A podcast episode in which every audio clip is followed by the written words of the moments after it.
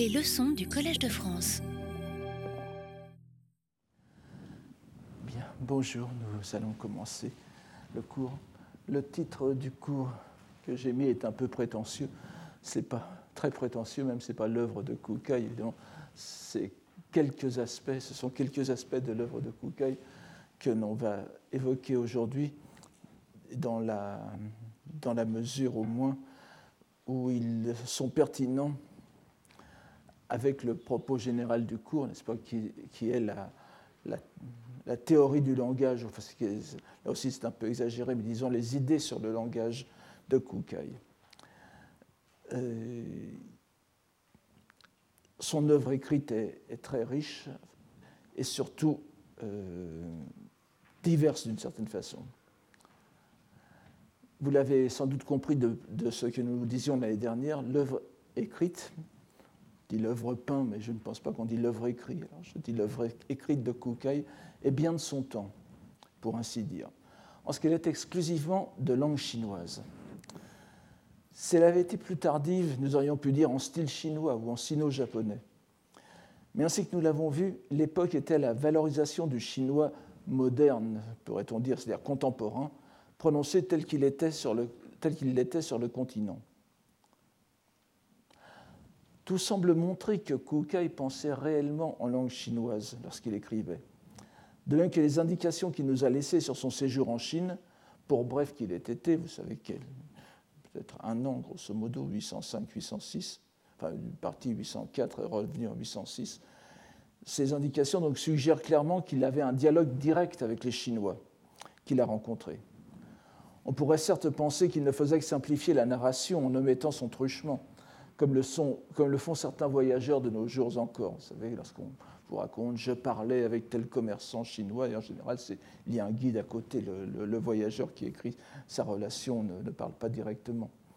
Mais nous savons que dans le cas de Saicho, qui était en Chine en même temps que lui, le moine Gishin, le, disciple de Saicho, lui avait été attaché spécialement comme interprète. Et rien de semblable ne nous est parvenu à propos de Kukai. Ce qui voudrait dire qu'il pouvait parler directement avec les Chinois. De même, si des waka nous sont parvenus sous son nom, aucun ne semble authentique. Ici encore, à la différence de Saicho, dont les poèmes japonais qui sont conservés, très peu nombreux, sont de facture si maladroite qu'ils en seraient presque une garantie d'authenticité. Car on ne voit pas pourquoi ils auraient été conservés autrement. Nous en avions évoqué un l'an dernier, vous savez, Anokuta la Sambodai no euh, Hotoketachi, etc., ce qui, est, ce qui est à peine un waka. Les œuvres de Kukai, donc, sont toutes rédigées en chinois, bien que la tradition postérieure leur ait appliqué le procédé de lecture explicative utilisé pour tout texte de chinois, c'est-à-dire le kundoku.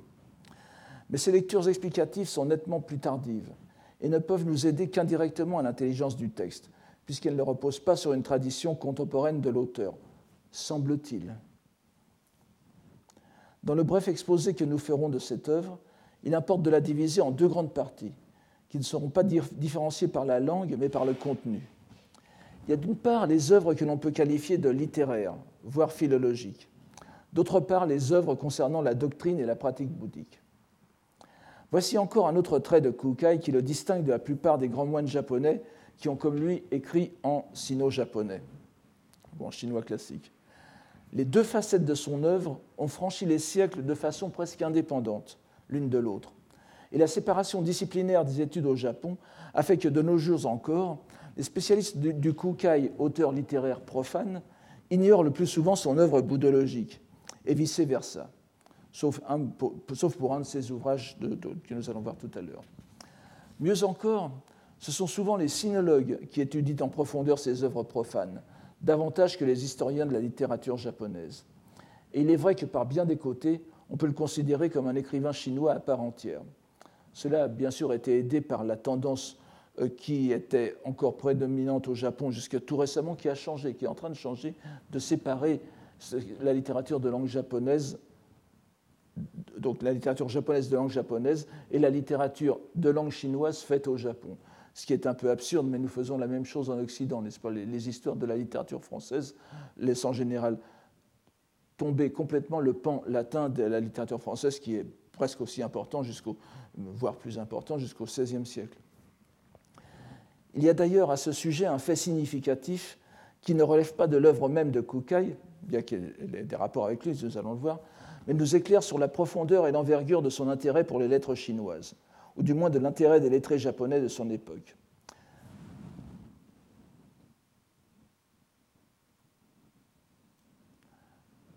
Avant de, continuer, oui, je voudrais, pour ceux que ça intéresse, donner quelques conseils bibliographiques. Tout d'abord, voici trois livres très, très faciles d'accès, enfin au moins en bibliothèque, parce que je, à part le dernier, je pense que les autres ne sont plus disponibles euh, en librairie. Mais donc M. Euh, Hakeda Yoshito, pas, qui avait fait Kukai Major Works, qui euh, traduit la plupart des, des œuvres courtes que nous allons évoquer ici. Ensuite, Alan Grappard, Alan George Grappard, malgré le prénom euh, américain, c'est un Français, euh, qui a enseigné aux États-Unis. Kukai, la vérité finale des trois enseignements, c'est une traduction française du Sango Shiiki, euh, que nous allons voir tout à l'heure. Et puis ce livre qui est en train de devenir un classique dans les études du bouddhisme japonais en Occident, Abe Ryuichi, The Waving of Mantra. Voilà, ce sont ces trois euh, livre que je voulais vous conseiller d'accès très facile avant de continuer notre, de reprendre notre euh, thème. Euh, donc ce, fait significatif dont je voulais vous parler, c'est que avant sa mission, bien avant la mission en Chine de Kukai, donc au, 8e siècle, avait été rapporté au Japon un récit chinois intitulé alors, Yuseng Kutsu, je, je, prononce tout en japonais, je vous donne la, translittération euh, chinoise aussi pour, pour ceux que ça intéresse, mais c'est euh, donc le Yuseng Kutsu que l'on peut traduire. Il y a beaucoup de façons de, de, traduire. Il faut avoir lu pour traduire à peu près correctement.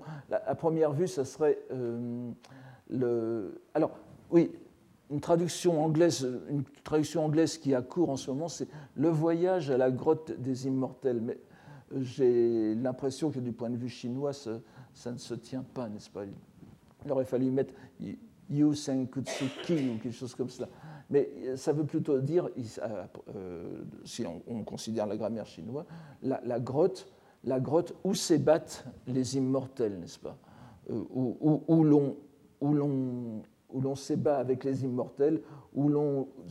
Alors, ce, you a évidemment le sens de, s'amuser, s'ébattre, et aussi euh, changer de place pour aller euh, recevoir un enseignement.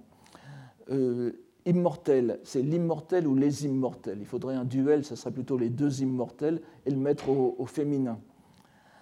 je préférerais le traduire par le titre un peu nervalien de L'antre des fées c'est l'œuvre d'un lettré lettré chinois, bien sûr, du nom de Zhang Zhou, euh, Cho Saku en japonais, et dont le nom euh, complet est Cho Bunsei, n'est-ce pas, Zhang Wencheng, dont on sait qu'il est mort en 730, de trois quarts de siècle avant la légation japonaise de Kukai, et lorsqu'il a été transmis au Japon, probablement vers le milieu de l'époque de, de, Nara, n'est-ce pas, vers 750. Est-ce la, la, délégation de.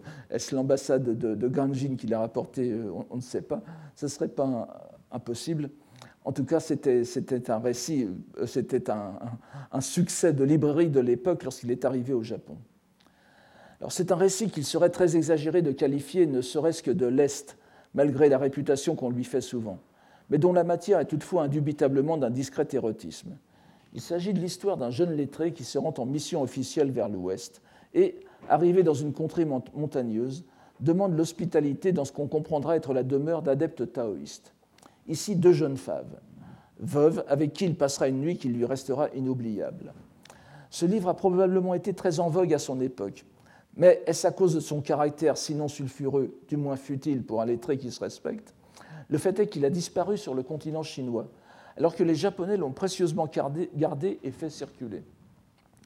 Ce qui nous intéresse ici, c'est qu'il est rédigé dans un style particulier, qui se développa et fit florès sous les six dynasties et les Tang, avant de tomber en désuétude sous les Song. Ce style est appelé, alors il y a plusieurs appellations, n'est-ce pas? Pianwen, Bembun en japonais, souvent traduit par euh, style parallèle, plus spécialement Shidoku Shidoku Benbun, c'est-à-dire style parallèle alternant les syntagmes de 4 et 6 syllabes. Il y a d'autres appellations que, je vous passe ici. Il semble en outre, et ça c'est assez intéressant justement pour notre propos, il semble en outre que la tradition de Kundoku, donc la lecture explicative de ce texte, qui s'est perpétuée au Japon jusqu'à nos jours, remonte à l'époque de l'empereur Saga, c'est-à-dire justement à l'époque de Kukai. Cette lecture explicative fait l'objet d'un récit pittoresque qu'on trouvera chez Abe Ryuichi, je vous y renvoie, impliquant comme de juste un ermite qui connaît par cœur le récit en japonais. On peut facilement imaginer, mais ce n'est qu'imagination, que les deux illustres amateurs de lettres chinoises qui étaient Saga et euh, Kukai ont lu et commenté ensemble ce texte lors de leur rencontre, qui, si on, en croit les anecdotes postérieures, furent assez nombreuses. C'est justement en ce style qu'est rédigé ce qui est presque certainement le premier ouvrage de Kukai qui nous soit conservé.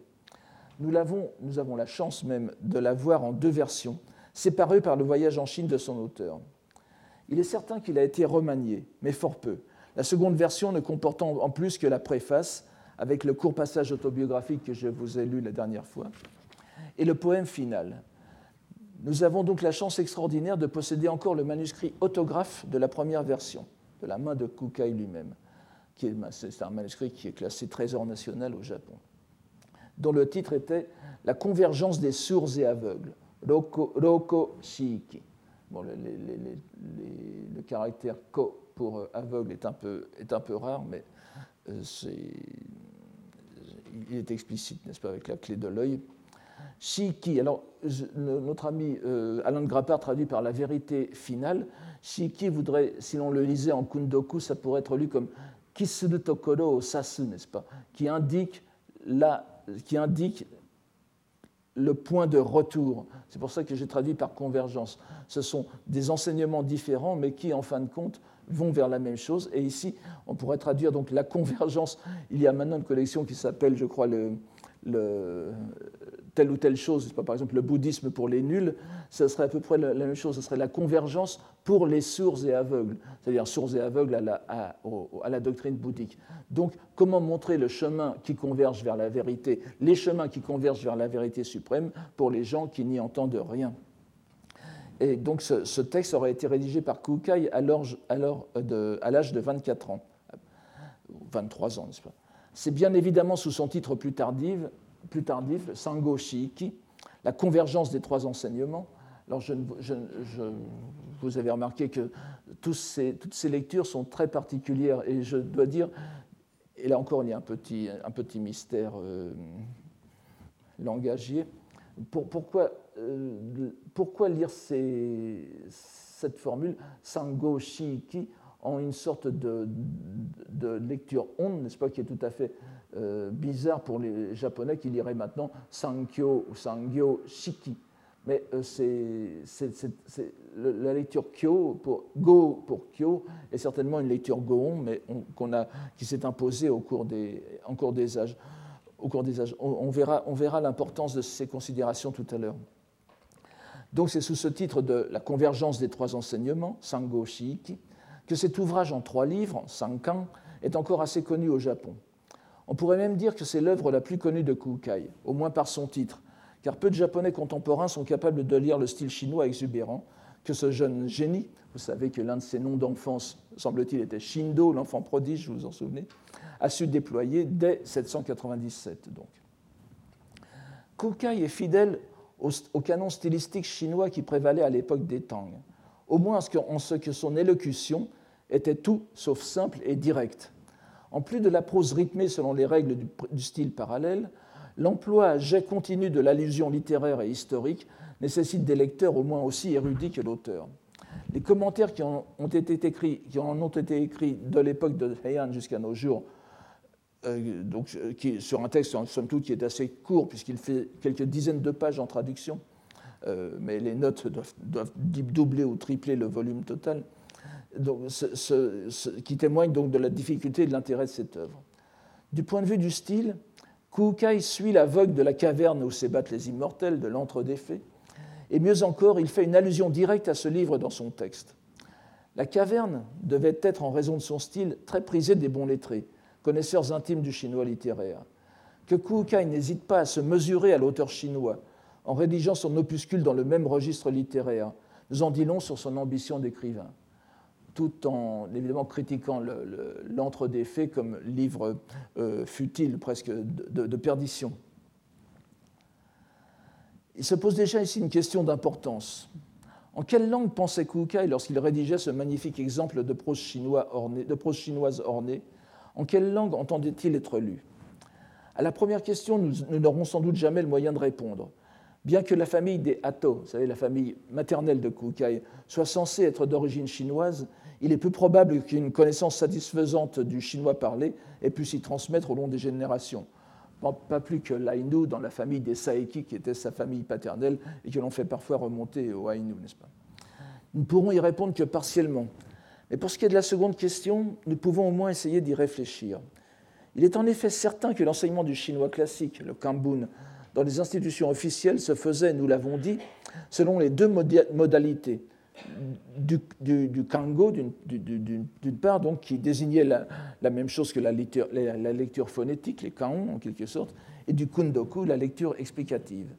Puisque Kukai a rédigé et fait circuler son brillant opuscule en 797, il avait déjà bénéficié de la réforme de lecture de 792, dont vous vous souvenez, et qui modelait la prononciation phonétique sur la langue contemporaine de Chang'an, Chouan.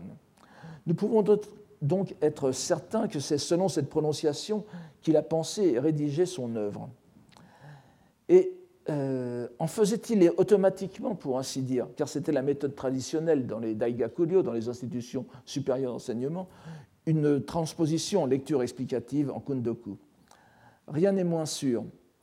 Et les premières lectures explicatives de ce texte sont bien plus tardives, ce qui n'empêche pas une transmission orale. Il est d'ailleurs manifeste pour tous ceux qui se sont essayés oralement sans s'appuyer sur un texte balisé avec les kaediten en vue du kundoku, que cette transposition est l'une des plus difficiles qui soit. Vous savez qu'on peut, avec un peu euh, d'habitude, on peut arriver à lire plus ou moins, euh, je ne dirais pas livre ouvert, mais assez rapidement un texte en Kambun en, lecture explicative, c'est pas en Kundoku, il y a des automatismes qui se créent. Pour, pour ce qui est de Kukai, de ce livre de Kukai en tout cas, c'est extrêmement difficile. En bref, le texte est si chinois par l'abondance du vocabulaire, le rythme de la phrase, et n'oublions pas que le rythme fondamental en chinois est ce qui trahit le plus l'origine japonaise d'un texte en Kambun. On voit lorsqu'un japonais s'essaye à écrire en chinois à moins d'être un excellent lettré, c'est le rythme même, la syntaxe de la phrase qui trahit le fait qu'il est japonais. Ce, n'est pas l'incorrection, c'est le rythme. Alors, y compris les assonances qui ne sont perceptibles qu'à la lecture phonétique, mais surtout les, les, tournures si spécifiques qui embarrassent constamment celui qui essaye de les transposer en japonais. Il est donc manifeste qu'il est difficile de le lire autrement qu'en chinois. Il semble, devant ces difficultés, que Kukai n'ait pas du tout tenu compte de la lecture japonaise de son ouvrage et qu'il l'ait conçu pour n'être lu qu'en chinois. Ou en tout cas, il a, il a mis euh, des, bâtons dans les roues de ceux qui s'essayeraient au kundoku, n'est-ce pas? C'est sans doute ce qui en fait sa qualité exceptionnelle, même dans l'ensemble de la littérature japonaise de style, chinoise, de style chinois. Et cependant, l'anecdote contemporaine concernant le kundoku de l'entre des faits nous laisse penser que Kukai faisait aussi de son texte une sorte de défi à l'érudition de ses compatriotes. Pour un coup d'essai, ce fut un coup de maître. Rien ne peut être comparé au Sango Shiiki dans la littérature de Heian, malgré la riche production en prose et poésie de l'époque. Mais au-delà du style, c'est avant tout le contenu qui doit nous intéresser. Car le propos de ce livre, sans être révolutionnaire, est toutefois fort original dans la littérature japonaise. Ainsi que l'indique le titre, il s'agit pour le jeune religieux, on ne sait pas s'il était déjà ordonné à l'époque, à première vue c'est peu probable, comme nous l'avons vu la dernière fois. Donc il s'agit pour ce jeune religieux ou aspirant au bouddhisme de comparer les trois doctrines, enseignement, religion, car le caractère kyo, oshie désigne tout cela à la fois, qui sont distingués depuis fort longtemps dans la civilisation chinoise sous le nom de confucianisme, ju en japonais, le taoïsme, Do, donc, et le bouddhisme, Putsu. Donc vous avez Jukyo, Dokyo, Bukkyo. Ceux qui lisent des ouvrages de sinologie ou sur la pensée chinoise en, anglais, dans les langues, euh, rédigés surtout dans les pays américains, auront remarqué maintenant que les anglo-saxons essayent d'éviter le terme confucianisme pour traduire Ju. En disant que c'est une espèce de, de réduction euh, occidentale, pour ne pas dire orientaliste, de la, du, sens de, ce mot.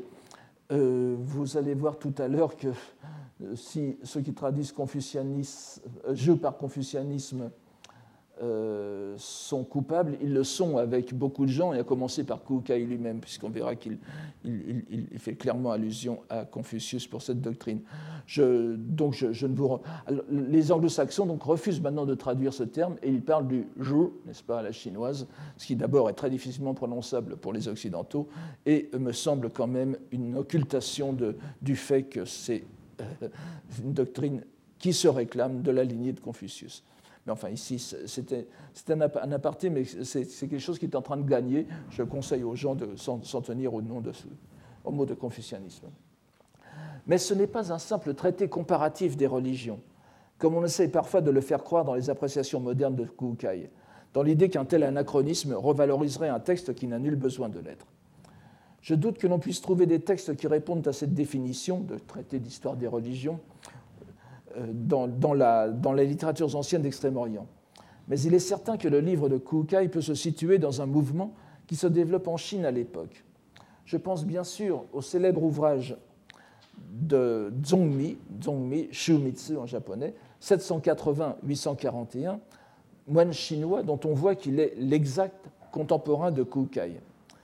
Grand connaisseur à la fois du Chan, du Zen donc, et du Huayan, du Kegon, euh, Zongmi Shumitsu, entre autres œuvres très importantes, a publié un opuscule comparable à celui de Kukai, intitulé Yuan Zhenlun, que j'ai traduit, c'est un texte que j'ai traduit autrefois, qui avait été traduit d'ailleurs auparavant par Masson Oursel dans le journal asiatique, euh, et je l'ai traduit sous le titre de. Alors, on, le traduit souvent comme euh, l'homme originel, n'est-ce pas, ou l'origine de l'homme. Je préfère le traduire, pour des raisons euh, que, j'ai expliquées ailleurs, à la recherche de l'homme. Le, terme gen ici ayant le sens de à la recherche de la source.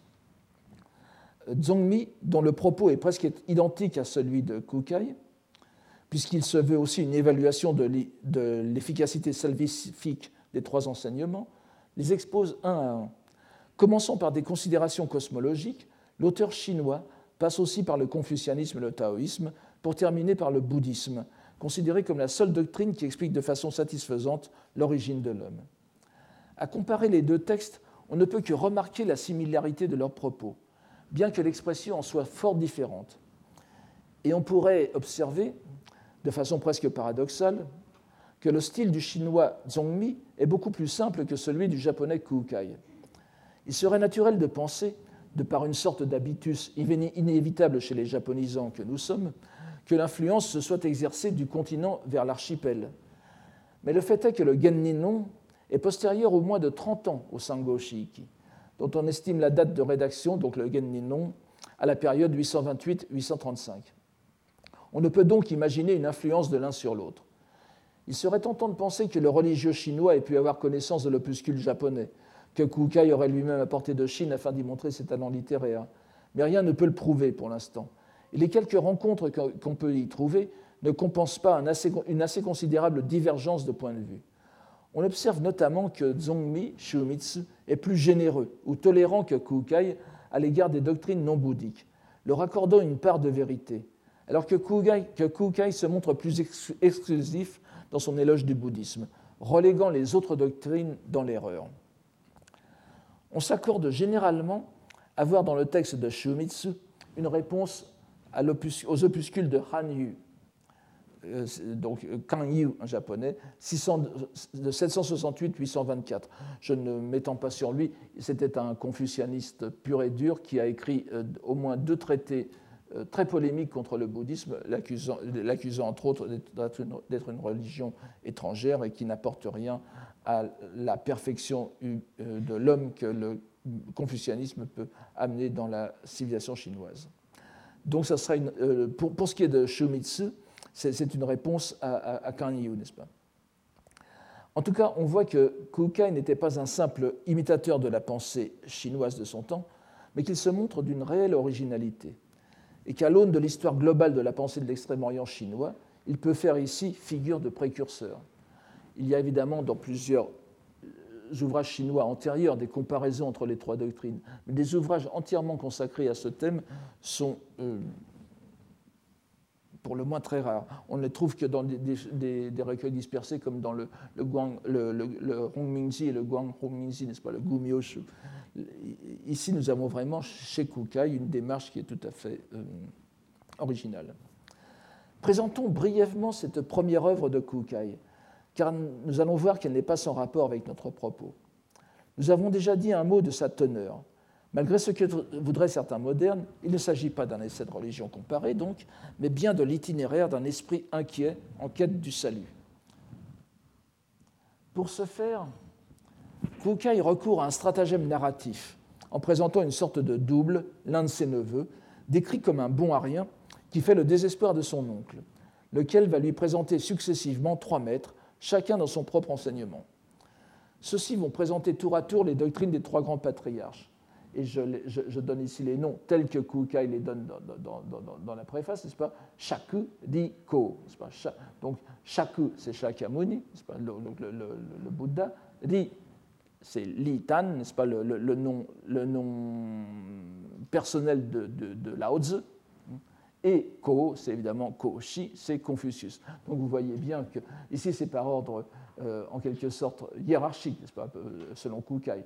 D'abord le, le, patriarche bouddhiste, ensuite le, le, taoïste et en dernier lieu le confucianisme, le confucianiste. Alors que nous allons voir que ça va aller en sens contraire pour, pour la narration. Donc on voit bien que pour, euh, que pour Kukai, Ko, je, c'est Ko, n'est-ce pas?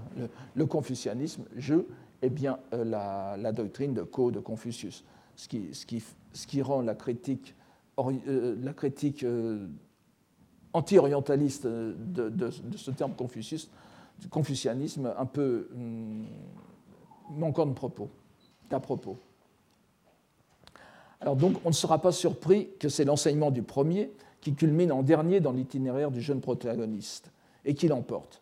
L'ouvrage finissant sur un, poème rajouté dans la seconde édition, post-voyage en Chine, un péant triomphal sur le bouddhisme appelé Loi du véhicule unique de l'immortel d'or.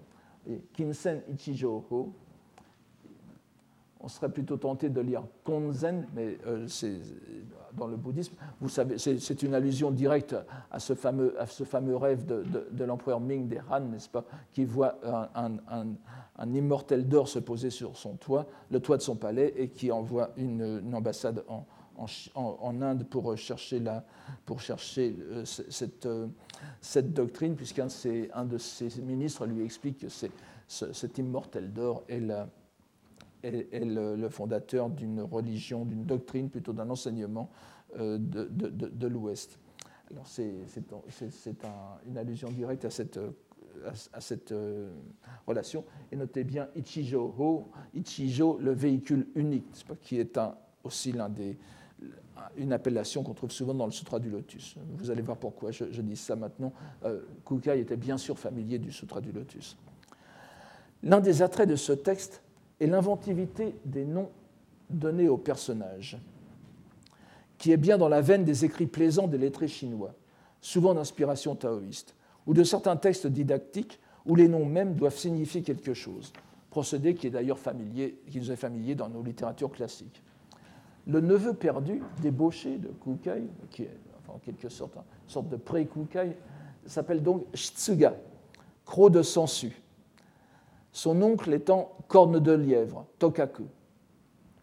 Le représentant du confucianisme, et là on peut penser à une certaine impertinence de la part de Kukai, car on peut dire que ce n'est pas le genre de l'école confucianiste, a pour nom poil de tortue, Kimo, donc là, tout ça, ce sont des noms plaisants, contradictoires dans, les termes, y compris pour le confucianiste. Et à partir des deux suivants, nous entrons euh, dans un autre registre, je dirais. Le taoïste s'appelle néant, kyobu. On serait tenté de lire kyobo ou kyomo, mais euh, la lecture kyobu est effectivement une lecture kang, et une variante de kyomu, n'est-ce pas, donc qui veut dire le, néant, le rien. Comme on le voit, toutes ces appellations, sauf la dernière, sont des contradictions dans les termes et confèrent au récit un caractère facétieux. Mais à commencer euh, par le taoïste, surtout le dernier personnage échappe à cette nomenclature fantasque. Kukai a choisi de l'appeler Kame Kotsiji, ce qui voudrait dire à première vue nom d'emprunt. Kame est un terme qui s'emploie encore en japonais moderne, n'est-ce pas? Le pseudonyme, le nom d'emprunt. Donc ça voudrait dire à première vue Kame, le nom d'emprunt, le mendiant. Mais nous savons euh, qu'il est bouddhiste, et donc nous pouvons déjà traduire mendiant, Kotsuji, dans le texte chinois, ce qui est une appellation en quelque sorte euh, laïque, n'est-ce pas? Le J, ici, ne veut pas dire l'enfant, mais c'est une espèce de, une espèce de, formateur de, de, nom de personnage dans le, dans le, dans le chinois. Donc on, on, pourrait dire que ça cache un koshi ou kojiki, je, n'ai pas mis les caractères ici, mais euh, vous voyez ce dont il s'agit, donc qui est la traduction courante du sanskrit bhikshu, le moine.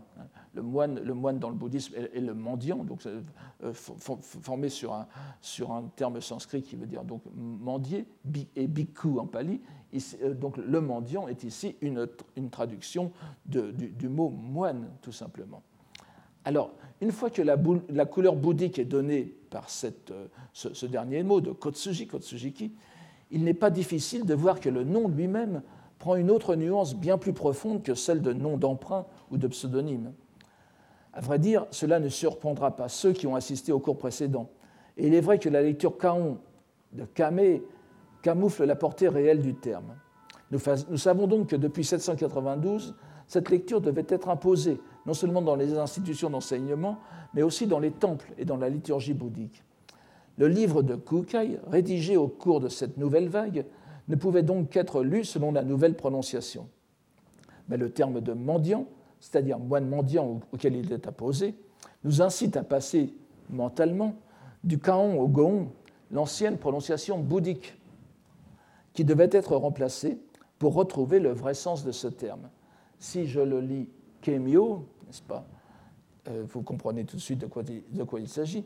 Donc, lukemio, il est le terme consacré pour rendre, pour rendre le sanskrit prajnapti, que je traduirais volontiers avec Louis de la Vallée-Poussin par désignation, l'appellation conventionnelle ou conditionnelle, provisoire, qui est à dépasser c'est, euh, pour ceux qui ont lu le, roman le nom de la rose, n'est-ce pas, de Umberto Eco, l'équivalent du flatus vocis, n'est-ce pas, le, souffle de voix. Le souffle de, les, noms ne sont que des, n'ont aucune, aucune, consistance. Ils servent à désigner quelque chose, mais ne sont rien en eux-mêmes. À l'opposé de ces kémios, de ces dénominations aussi, n'est-ce pas On peut traduire par, je préfère traduire par dénomination qui, qui garde le mot de mais, n'est-ce pas, qui veut dire le nom donc, à l'opposé de ces dénominations sont les Dravya Dharma, que le même savant, euh, Lavallée Poussin, traduit par la chose en soi, et qui est traduit en, sino-japonais par jitsu ou jitsumotsu. Ce terme ne peut être inconnu d'un religieux savant, puisqu'il apparaît dans deux textes bouddhiques fondamentaux au moins qu'il serait impossible qu'il n'ait pas lu. Je vous passe les autres, évidemment. Tout d'abord, dans le traité du milieu de Nagarjuna, donc euh, le, Churon de Ryuju Bosatsu. L'un des textes qui donne leur nom à l'école des trois traités, le Sanronshu, que nous avons mentionné au dernier cours. Euh, ce, texte est le suivant, n'est-ce pas? Si on le lit en japonais, je vous ai donné le kundoku en dessous pour que vous voyez bien ce dont il s'agit. Innen yori shitokoro no ho wa ware sunawachi kore kunari totoku. Mata kore o kemio to nasu matakore chudo no nadi. Ce qui donnerait une traduction comme Les entités nées des causes et conditions, je les expose comme étant vacuité, et aussi, on pourrait dire même, mais aussi comme étant dénomination conditionnelle, et encore comme ayant pour sens la voie médiane. Le traité du milieu était fort lu des religieux attirés par la métaphysique, mais était malgré tout un objet d'étude spécialisé. Il en allait autrement de la somme de quiétude et de contemplation dont nous avons déjà vu l'an dernier l'importance qu'elle eut non seulement dans le bouddhisme de Heian, mais aussi dans la culture générale de l'époque. Et euh, certains se diront, mais c'est Saicho qui a importé le Tendai en même temps que Kukai. Est-ce que Kukai aurait connu ces textes? Si vous vous souvenez de ce que j'ai dit au cours dernier, c'est ce que j'appelle la trilogie, avec Jérôme Ducor, la trilogie du Tendai, c'est-à-dire le Tendai Sandaibu, les trois grands traités du Tendai, avaient été importés au Japon déjà par Ganjin dès euh, le milieu du 8e siècle. Ils étaient connus déjà au Japon et Kukai les avait certainement euh, lus. Et c'est d'ailleurs un texte qui est cité par Kukai lui-même. Or, ce même vers est cité dans la préface que Guanding Kanjo, le disciple de Joi Chingi, le maître du Tendai, rédigea au traité de son maître. Et il est aussi cité plusieurs fois dans le texte. Vous vous souvenez peut-être que c'est sur ce vers qu'est fondé le dogme des trois vérités, le Santai. C'est important dans le Tendai. Les trois vérités qui sont celles de vacuité, ku, conditionnalité, ke, le ke de kemio, et la médianité, chu. En appelant son moine mendiant dénomination conditionnelle, et pas seulement nom d'emprunt, tous ceux qui s'intéressent au bouddhisme ne peuvent que le lire comme cela, Kukai le désigne de façon très pertinente, puisqu'il va amener le jeune débauché qui lui a été confié à la vérité du bouddhisme ésotérique. C'est déjà euh, quelque chose de, très important et je, m'étonne que ce ne soit pas souvent relevé malgré tout. Mais les choses ne s'arrêtent pas là. Alors là, il faut faire un, peu, un pas supplémentaire, mais je, vais maintenant parler de, ce qu'on a pu faire de cette appellation. En effet, comme vous le savez, et comme je l'ai déjà rappelé plusieurs fois, l'appellation courante et ancienne des caractères syllabiques japonaises, des, japonais est kana, qui est la forme apocopée, la forme coupée, abrégée de karina, karinona, sans doute par l'intermédiaire d'une forme kanna, n'est-ce pas? Karina, kanna, kana. Il devrait être inutile, mais il est peut-être nécessaire de répéter ici que cette appellation est en réalité la lecture explicative du composé qui nous intéresse, kame, kemio. Euh, kana s'écrit exactement comme kame et kemio, simplement le lit autrement.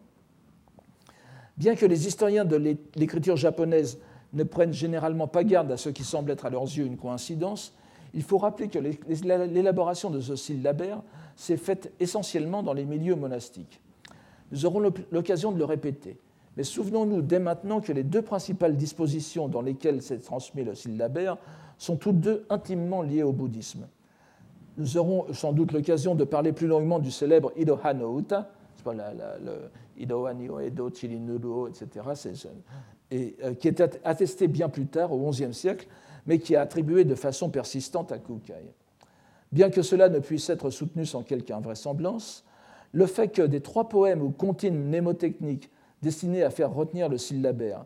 Celui qui a supplanté complètement les autres au point de les reléguer dans l'oubli fut précisément le Idohano, Idohano Uta, dont le sens bouddhique est éclatant, rend sans nul doute compréhensible, sinon plausible, son attribution à celui qui était à la fois un grand religieux et un héros culturel, profondément lié à la calligraphie et donc à l'écriture.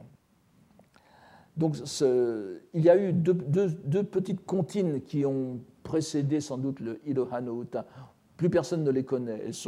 l'une est plutôt bucolique, qui parle de chant et de etc. L'autre est simplement une récitation, euh, disons, euh, phonétique.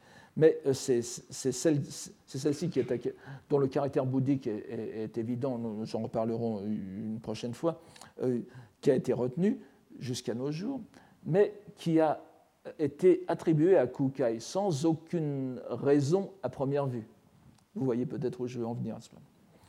L'autre disposition pourrait être attribuée à Kukai, avec bien plus de vraisemblance, puisqu'il s'agit d'un ordre calqué sur celui de l'alphabet, ou plutôt des alphabets servant à noter la langue sanscrite. Donc vous, euh, avez deux, choix, n'est-ce pas encore, jusqu'à récemment, et même encore dans certaines bibliothèques japonaises, pour classer les choses dans l'ordre alphabétique, vous pouvez choisir l'ordre de la petite comptine, I, Do, Ha, Ni, Ho, et To, ou bien Akasatana, l'ordre phonétique. Comme j'y ai fait allusion à propos de son catalogue des objets rapportés, le Shorai Mokuroku, Kukai fut celui qui transmit au Japon pas moins de 42 textes concernant l'écriture brahmique et les dharani. Lui-même a laissé deux ouvrages sur le thème de l'écriture brahmique, j'y reviendrai tout à l'heure, appelés indifféremment Bonji ou Shittan. Ce dernier terme, bien qu'indiquant en fait l'une des écritures brahmiques, c'est un genre d'écriture, fut en fait utilisé comme un synonyme de Bonji au Japon. Que l'origine en soit ou non Kukai lui-même, il est hors de doute que l'ordre sanscritisant qui fut adopté dès l'époque de Heian et qui s'est maintenu jusqu'à nos jours supplantant d'ailleurs l'ordre Iloha maintenant, est issu des milieux monastiques familiers de l'ordre sanskrit, qui, rappelons-le, est sans doute le seul alphabet, le seul ordre alphabétique au monde, enfin c'est toujours difficile de dire cela, mais là on peut, euh, en tout cas en Eurasie, c'est le seul ordre alphabétique qui soit fait selon des critères purement linguistiques de classification des thèmes, des, des, phonèmes. Pas? Le ABCDEF n'a aucun, aucun ordre en réalité. Ce n'est pas, pas un ordre, c'est un ordre peut-être mnémotechnique, mais ça ne repose sur rien. Tandis que l'alphabet sanskrit, la, la, la, façon dont on apprend l'alphabet sanskrit, c'est une classification par phonème, n'est-ce pas? Ka, ka, cha, cha, ja, ja, etc. Vous, apprenez, euh, vous, apprenez l'alphabet en même temps que vous apprenez la, classification phonétique des, des phonèmes selon la, grammaire indienne. Donc c'est un ordre tout à fait euh, rationalisé. Alors on pourrait m'objecter, c'est pour ça que je l'ai mis ici, que l'ordre que nous connaissons maintenant, pour ceux qui s'amuseraient à aller voir une grammaire sanscrite, n'est-ce pas, l'ordre japonais que nous connaissons maintenant, Akasatana Hamayadawa, diffère manifestement de l'ordre indien à cause de la position de sa et de wa. Si on veut fidèlement suivre l'ordre phonétique indien, il aurait fallu euh, transformer le, syllabaire japonais, le faire, le se terminer par la, wa, sa, ha. Mais euh, un linguiste tel que Roy Andrew Miller, dont je vous ai déjà parlé plusieurs fois, remarque qu'il n'en est rien, que ce n'est pas du tout une absurdité phonétique. Donc ce n'est pas quelque chose qui contredit euh, cette, cette théorie, enfin ce qui n'est pas une théorie, c'est évident, mais qui, ce n'est pas quelque chose qui montre que les Japonais n'avaient pas bien compris ce qu'était l'ordre phonétique indien puisque à l'époque ancienne, à l'époque, euh, le, sa se prononçait cha. Et le ha, comme vous le savez, et comme c'est encore la règle dans, certains, peut-être même un seul dialecte de Okinawa, mais qui était euh, certainement encore au, début de Heian euh, prononcé ainsi, le ha se prononçait pas, n'est-ce pas? Ce qui fait que l'ordre indien était bel et bien respecté et que l'ordre des kanas est bien calqué sur l'écriture brahmique qui est sans contredit intimement lié au bouddhisme et donc au milieu monastique.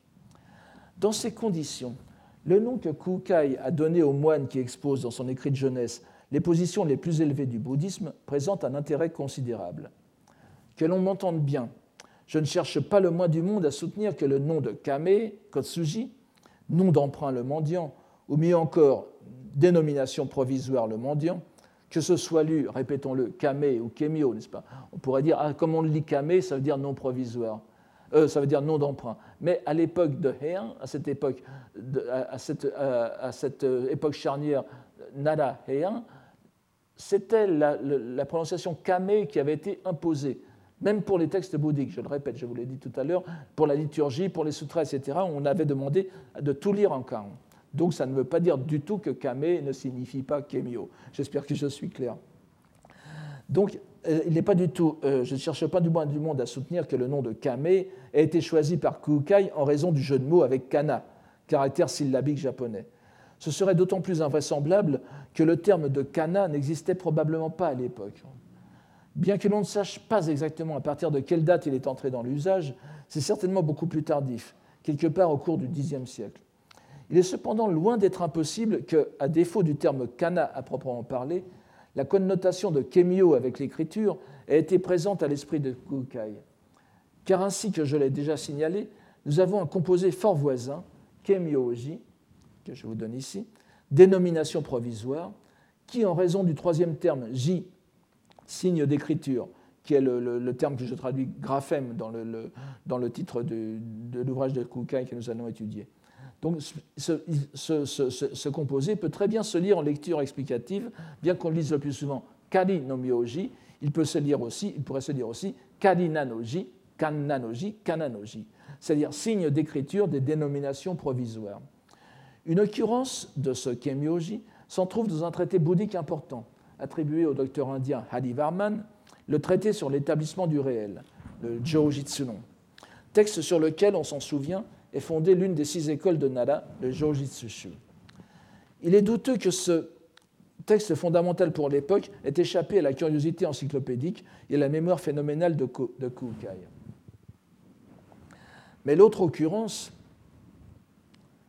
est infiniment plus importante, car on se souvient qu'elle se trouve dans le sutra sans contredit le plus répandu euh, au Japon, déjà à cette époque, le sutra du lotus, au chapitre 2, le chapitre des expédients salvifiques, au Bembon, l'un des deux plus importants du Sutra du Lotus, et que tout le monde avait lu, euh, au moins ou entendu dans la liturgie, ce, passage est le suivant, pas Je vous le donne ici en, chinois. Yui.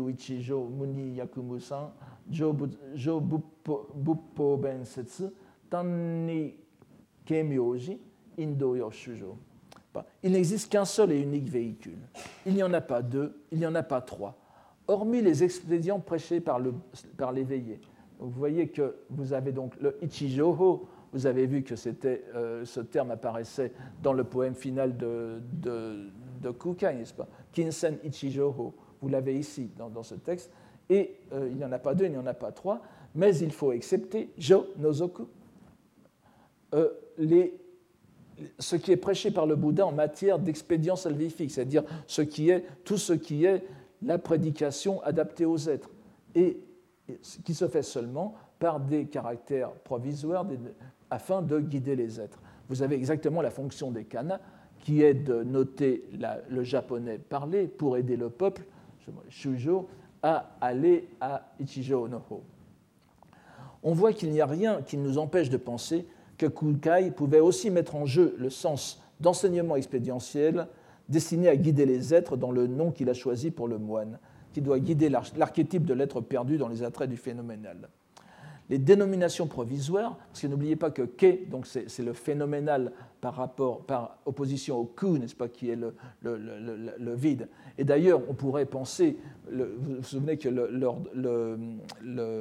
nom du taoïste est Kyomo, Kyobu, Kyomu, et qui, est un équivalent de ku, pas, de vide, de vacuité. Donc on aurait ku d'un côté, ke de l'autre. Les dénominations provisoires sont donc les expédients linguistiques aussi, dans la mesure où la loi est prêchée dans la langue vernaculaire. Mais encore une fois, je considère qu'il est infiniment peu probable que Kukai ait eu en tête le sens de kana, qui n'existait sans doute pas à son époque. En revanche, il me semble plus que vraisemblable que le nom de son moine, lorsqu'il fut lu, donc Kame, Kotsuji, n'est-ce pas Lorsqu'il fut lu par les, bouddhistes des générations suivantes, à l'époque où l'appellation de Kana s'était bien implantée, résonnait fortement avec ce mot, et qu'il a contribué à renforcer l'association que l'on fit entre le nom de Kukai et l'élaboration de l'écriture japonaise, les kana. Ainsi, la première œuvre de Kukai, quoique de manière indirecte, propose à la postérité un lien qui le relie à l'écriture syllabique japonaise, dont l'invention même lui est par ailleurs prêtée. Nous reviendrons bien sûr sur cette question qui concerne immédiatement le statut de la langue japonaise. Pour l'instant, nous continuons notre brève revue des principales œuvres du grand maître. Et avant que de passer à ce qui relève directement du bouddhisme, véritablement du bouddhisme, il faut au moins mentionner un ouvrage important qui révèle son intérêt pour les questions de langue, ou au moins du style, mais les deux vont ensemble. Car n'oublions pas que le chinois classique, du moins la composition en chinois classique, exige le maniement d'une langue étrangère écrite, quand bien même sa réalisation orale, le kundoku, serait en japonais. Comme cela était certainement le cas pour la plupart des lettrés, même du temps de Kukai, malgré la réforme. Sa grande œuvre en ce domaine est le Bunkyo Hifuron, daté probablement de 819. C'est sans doute le moins bouddhique de ses ouvrages. Mais euh, justement pour cette raison, il eut son propre destin littéraire, est encore à présent très étudié, non seulement par les sinologues japonais, mais à date plus récente par les sinologues chinois, les spécialistes chinois. Ce livre, alors là, il y a aussi des traductions qui sont dominantes dans le monde anglo-saxon, je, proposerai celle-ci plutôt. donc, on pourrait traduire par le traité de la bibliothèque privée Hifu, n'est-ce pas faut dire bibliothèque secrète ou privée, soit qui n'est pas publique, soit qu'on ne montre pas. Euh, la bibliothèque privée du miroir littéraire, c'est-à-dire la, bibliothèque privée qui constitue un miroir de la littérature. Il se situait pleinement dans l'âge d'or de la littérature de style chinois au Japon, et qui, à cette période, donc allant de la moitié du 8e au début du 10e siècle. Destiné à un public laïque, c'est-à-dire essentiellement les fonctionnaires de la cour impériale, il a pour but d'expliquer toutes les catégories stylistiques dont la connaissance est indispensable à la composition littéraire, en prose comme en poésie, en présentant une copieuse sélection de textes des six, dynasties et des Tang. On y trouve une présentation des phonèmes du chinois, des quatre tons, des six modes poétiques, des 29 modèles de sentences parallèles, des styles de calligraphie, des erreurs de composition et de prosodie, etc. Kukai transmet ainsi au Japon l'essentiel du savoir-faire littéraire chinois de son époque. Nombre de textes qu'il cite ont disparu en Chine ou ont été retrouvés par chance parmi les manuscrits de Tunhuang. Ce texte de, de Kukai, dont il existe aussi une version abrégée que l'on peut traduire par l'essentiel de la rédaction littéraire, Bumpitsu Kanjinsho, mais dont, on n'est pas sûr de l'authenticité pour la version abrégée, a été très lu et étudié au Japon par tous ceux qui cultivaient le style sino-japonais. C'est sans doute lors de son séjour en Chine qu'il a commencé à recueillir les matériaux pour ce travail, consistant essentiellement en citations raisonnées d'auteurs chinois, ce qui est l'un des procédés non seulement de Kukai, mais des, savants japonais de, de l'époque. Bien que la rédaction définitive en fût faite près de 15 ans après son retour, il témoigne de la puissance de travail et des capacités de synthèse de l'auteur. Il faudrait ajouter que l'influence de l'ouvrage dépasse le domaine de la littérature sino-japonaise. Par exemple, les six modes de composition poétique, les rikugi, euh, qu'il y expose, se retrouvent, on s'en souvient peut-être du cours de l'an dernier, repris sous deux registres dans les préfaces japonaises de Kino Yoshimochi euh, dans les préfaces chinoises de Kino Yoshimochi et japonaises de Kino Tsudayuki, du premier grand recueil poétique purement japonais qui paraîtra à l'issue de cet âge d'or sino-japonais, le Kokinshu, en 905, n'est-ce pas? Les, poèmes de, jadis et d'aujourd'hui sont, préfacés, vous vous en souvenez, euh, avec, euh, avec deux, préfaces, l'une en chinois et l'autre en japonais, où l'on expose ces rikugi, ces six modes poétiques. Les deux préfaciers s'évertueront à insérer le registre poétique japonais dans le cadre de ces six modes qui ont été conçus à l'origine pour classer en catégorie les poèmes chinois du livre des odes, des odes, n'est-ce pas, le Shikyo, Shujing. La diffusion de la bibliothèque privée de Kukai permit de propager le permit de propager la connaissance des catégories littéraires chinoises qui furent ainsi appliquées à la poésie japonaise.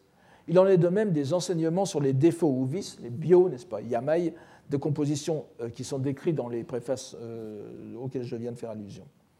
Déjà dans cet ouvrage, donc, Kukai, tout en se montrant un maître de la langue chinoise, a aussi posé les bases du développement des théories langagières et littéraires japonaises.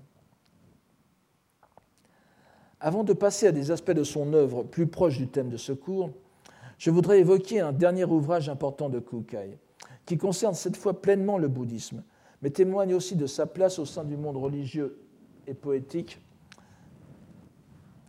et du monde religieux et politique de son temps. Nous avons déjà fait allusion aux six ouvrages sectaires.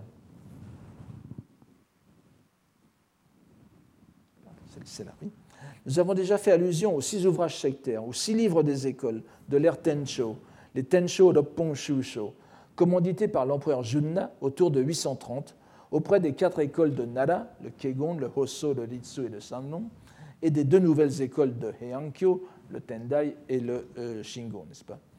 Les auteurs en étaient des moines considérés comme les plus versés dans les doctrines ou les plus importants dans la hiérarchie.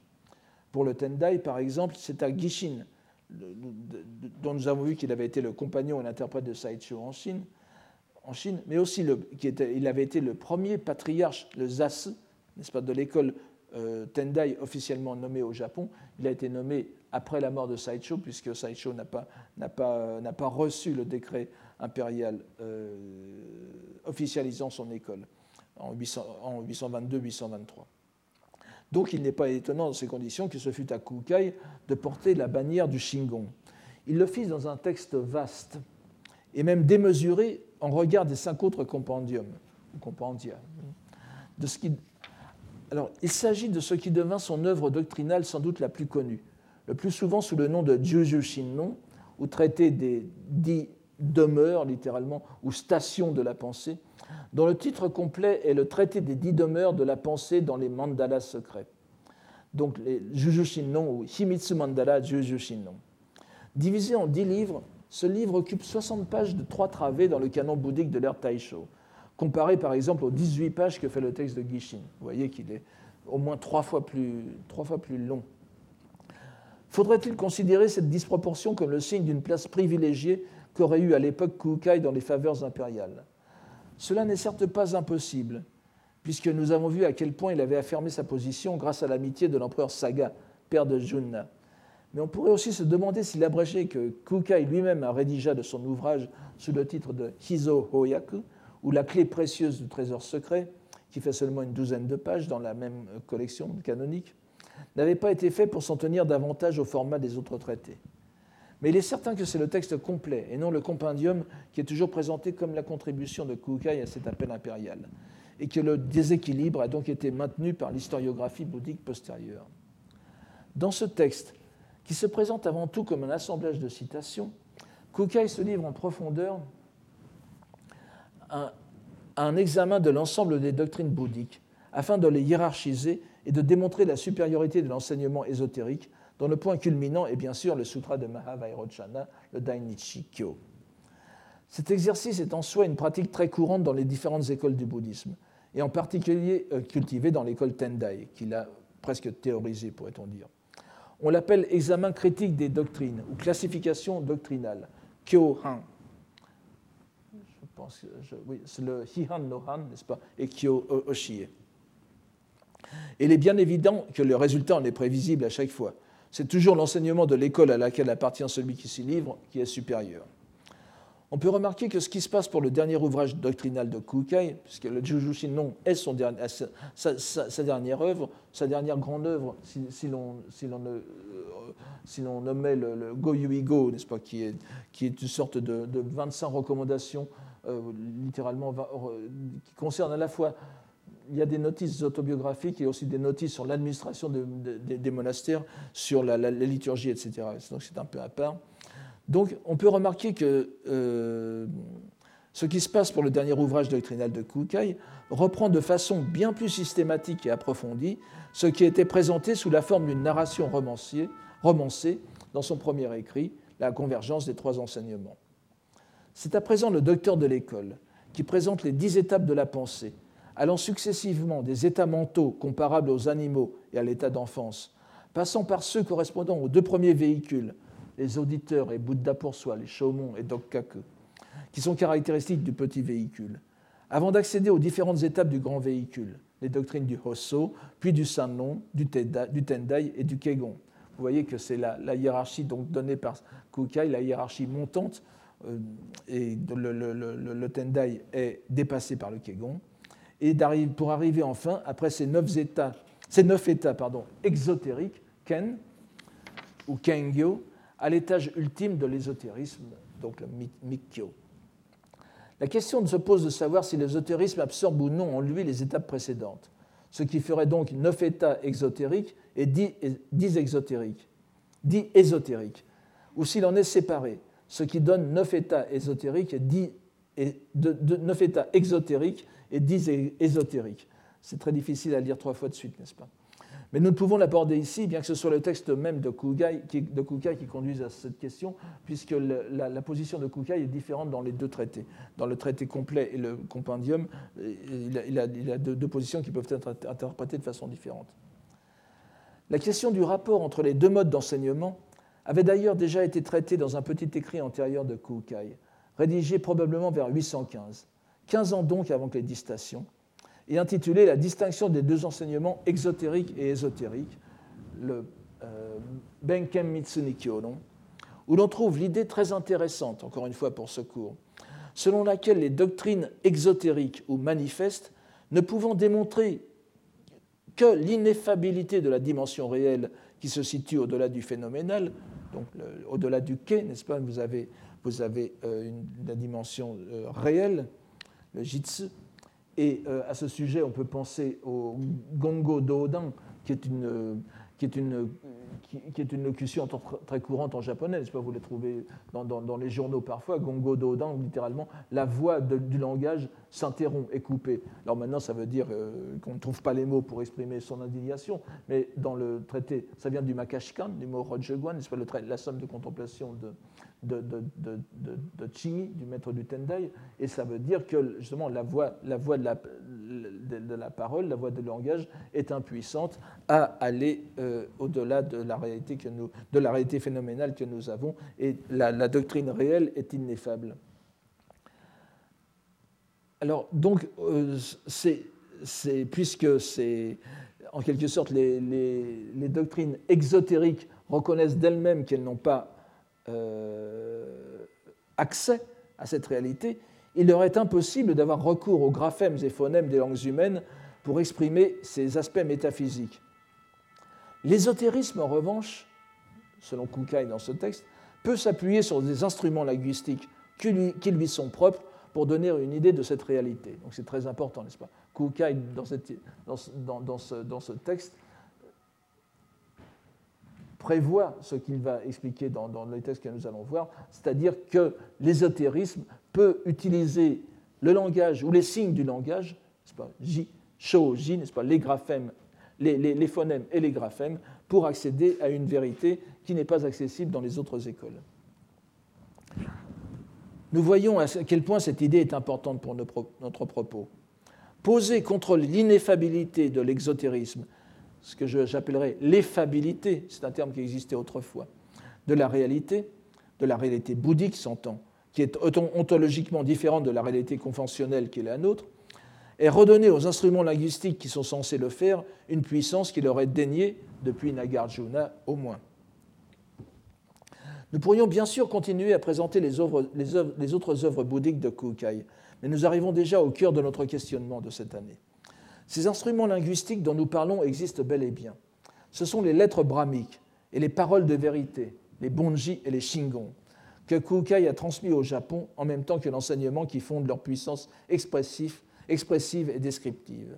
Les ouvrages qu'il a consacrés à ce thème forment un groupe cohérent dans son œuvre.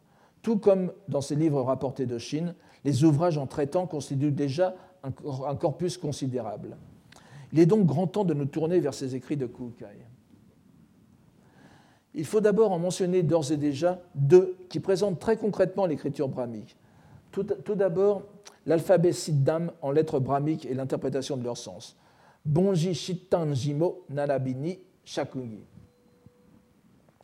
Les puristes qui sont dans cette salle noteront qu'on lit traditionnellement le mot Jimo, on le lit Jimo, n'est-ce pas?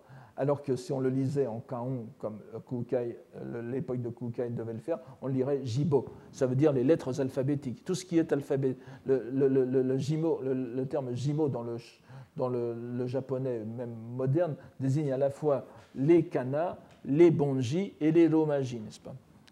Donc, euh, alors la, la division, bonji, c'est le terme général pour dire tout ce qui est euh, système graphique indien. Il y en a énormément. Il suffit de voir, de voir encore de nos jours l'écriture indienne, c'est euh, divisé en Inde même, puisque vous avez au moins une quinzaine ou une vingtaine d'alphabets courants différents, n'est-ce pas? Et puis, elle a, essaimé vers le, tibétain, qui est d'origine aussi un alphabet d'origine indienne, et jusqu'à Java de l'autre côté, en passant par le thaï, le, cambodgien, etc. Donc tout ça, on pourrait considérer que ce sont des bonji.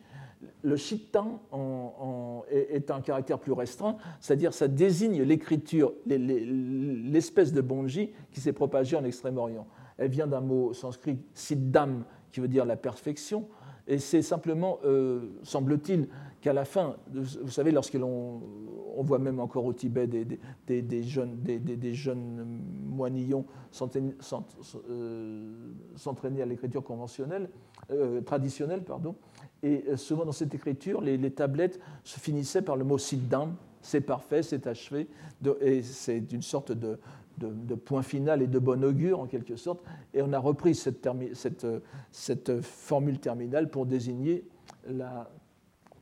ce type d'écriture du nord de l'Inde. Euh, si vous connaissez un peu le tibétain et si vous regardez l'alphabet Shiddan euh, utilisé encore au Japon très souvent, n'est-ce pas encore maintenant, on verra plus tard dans quelle façon il est utilisé, vous verrez qu'il y a énormément, les, trois quarts des, les trois quarts des, des, formes sont, sont, identiques. Donc un, on, voit, on voit à peu près le cheminement de cet alphabet. Alors, Sidan, c'est ce sont les bonji que vous avez au Japon. Si vous voulez. Mais au Japon, tout le monde dit bonji maintenant, le mot shitan est, est pratiquement plus connu. Donc ce, texte date de 814. C'est un exposé clair et systématique de l'écriture indienne avec son sens symbolique, qui est très important, euh, et, donc avec les 50 lettres qui, les, composent dans, la tradition de, Kukai. L'ordre est bien sûr celui des Kramériens indiens. C'est celui que l'on retrouvera, ainsi que nous l'avons dit, dans l'ordre des Kana qui s'est imposé au Japon.